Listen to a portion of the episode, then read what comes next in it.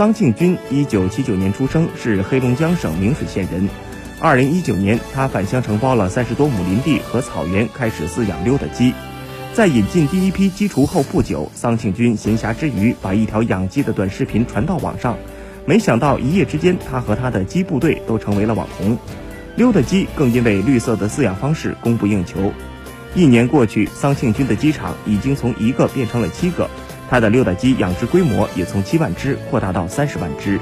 今年春天，桑庆军将六万只鸡雏免费发放给当地六百余户农民，到秋天再有偿回收，预计每户可增收八千元。